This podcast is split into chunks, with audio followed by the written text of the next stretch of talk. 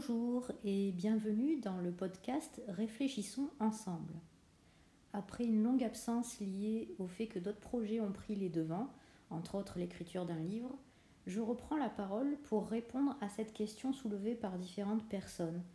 Des parents d'enfants hyper connectés, personnes souffrant de solitude, mais aussi des personnes en souffrance dans leur suivi médical. La question du jour, les relations humaines ont-elles un prix? Pour commencer, la relation humaine implique de mettre en présence au moins deux humains. Pour les chercheurs descendants intellectuels de l'école Palo Alto, deux personnes en coprésence ne peuvent pas ne pas avoir de comportement. Et ces comportements induisent la relation. Sorti de cette définition, il faut comprendre que l'enjeu psychologique et émotionnel de la relation humaine est bien plus complexe et que chaque individu a des attentes et des besoins différents.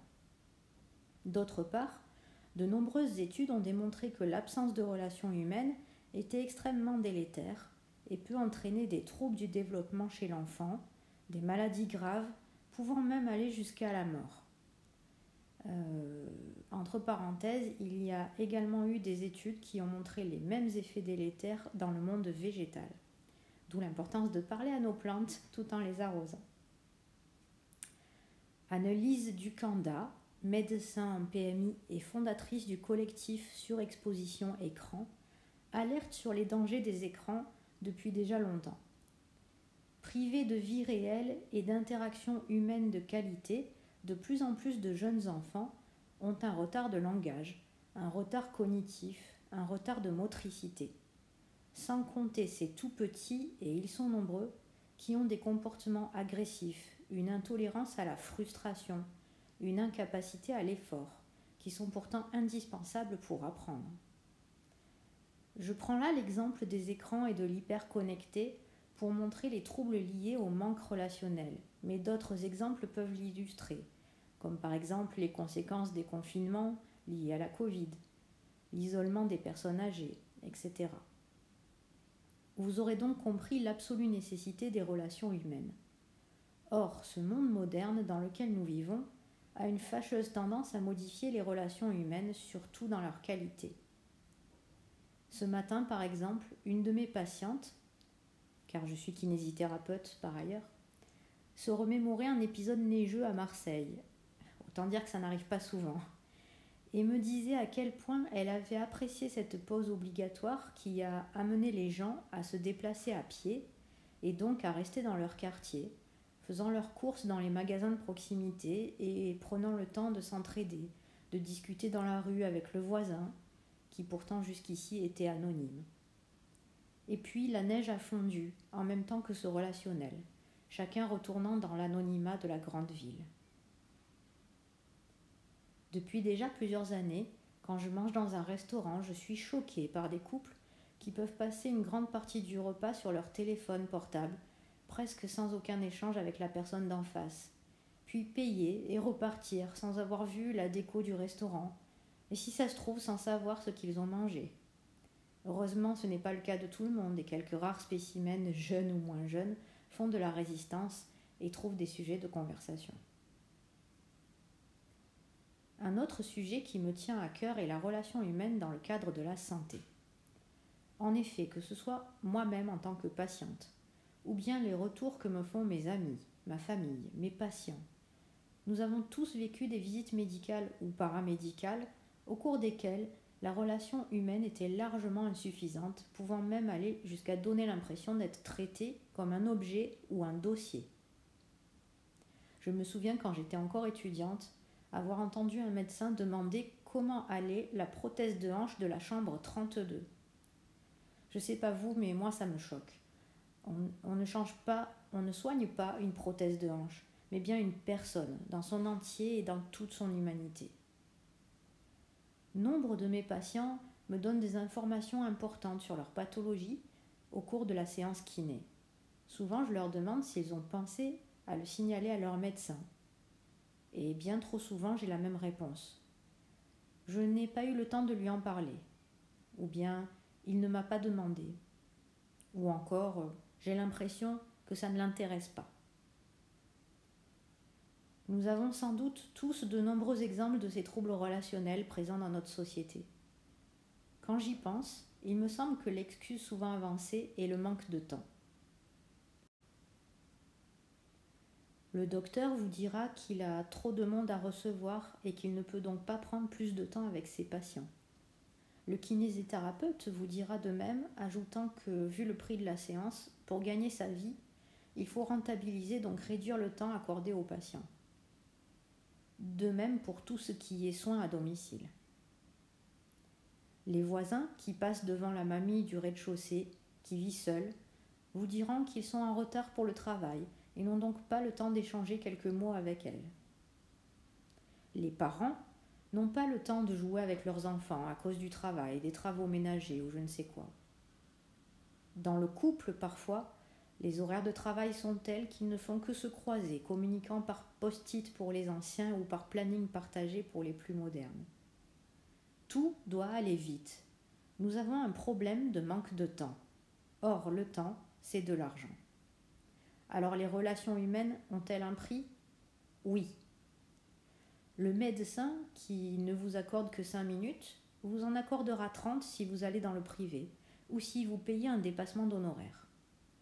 J'ai connu des kinésithérapeutes qui garantissaient une séance de 30 minutes, alors que c'est pourtant le temps prévu par la séance prise en charge par la sécurité sociale. Certains de ces kinés, donc, accordaient 30 minutes à la condition de payer un dépassement d'honoraires. 5, 10 euros de plus par séance, pour une garantie de soins. La voisine âgée qui souffre de solitude va payer une aide ménagère et une dame de compagnie. Les enfants sont gardés par des nounous, vont au centre aéré quand ils ne sont pas devant les écrans, des écrans qui impliquent de payer des abonnements, Netflix, Amazon, Canal, Disney, etc. Des adolescents vont créer du relationnel virtuel à coup de likes et d'abonnés vont parfois jusqu'à payer pour avoir plus de likes, plus d'abonnés. Nous avons créé des amis et des vies virtuelles. Euh, anciennement, le jeu vidéo Les Sims, qui permettait de se recréer tout un univers. Plus récemment, plus connu depuis le confinement, Animal Crossing. Et ces jeux-là, pour être mis à jour, nécessitent un nouvel achat intégré ou un abonnement. Et bientôt, nous parlerons davantage du métaverse, euh, tous ces univers parallèles et virtuels accessibles avec un abonnement. Le télétravail, les visioconférences font la fortune des, des créateurs de logiciels professionnels, avec un usage à l'abonnement et non pas à l'achat de programmes. Encore du bénéfice. Le shifting, pour ceux qui ne connaissent pas, le shifting est une méthode d'auto-hypnose très appréciée par les adolescents qui en apprennent généralement les ficelles grâce à des influenceurs sur les réseaux sociaux.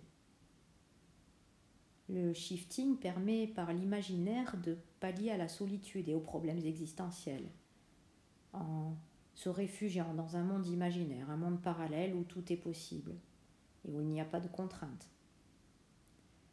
En attendant, on complète cet univers par l'achat de jeux vidéo, de réalité augmentée, etc.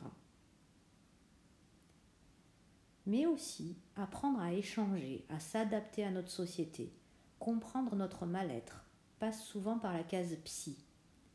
Et là aussi, on aura le choix entre le psychiatre qui vous reçoit rapidement et vous demande votre carte vitale dès que possible pour clôturer la séance, ou bien le psychologue qui prendra davantage le temps de vous écouter mais dont le prix n'est pas accessible à toutes les bourses. Pour autant, les personnes riches, ont-elles une meilleure qualité relationnelle? Pas forcément, car les priorités ne sont pas toujours dans ce domaine. Alors juste une remarque sur ce manque de temps.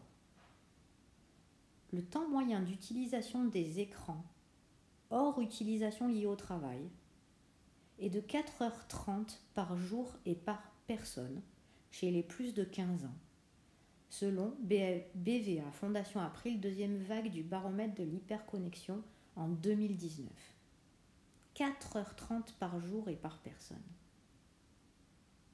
Selon une autre étude, 71% des Français pense que l'usage croissant des écrans nuit à la qualité des relations. Euh, cette étude euh, a été éditée aux éditions Jouvence et s'appelle Se protéger des écrans, c'est parti, en 2018. Alors, si je manque de temps dans mes relations humaines, peut-être que je peux piocher dans ces 4h30 de virtuel pour y mettre un peu de réel.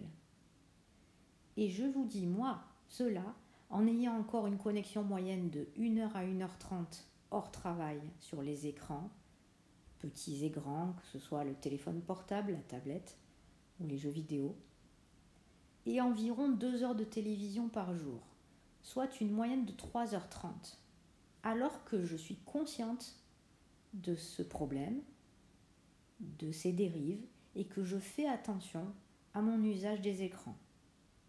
3h30 par jour. Bon, alors même si j'en parle beaucoup, je ne pense pas que les écrans soient les uniques responsables de nos relations humaines dégradées. Mais quand même, à réfléchir. Pour conclure, cette question en soulève sans doute une autre, voire plusieurs autres. Je vous en pose une pour finir et pour vous laisser y réfléchir.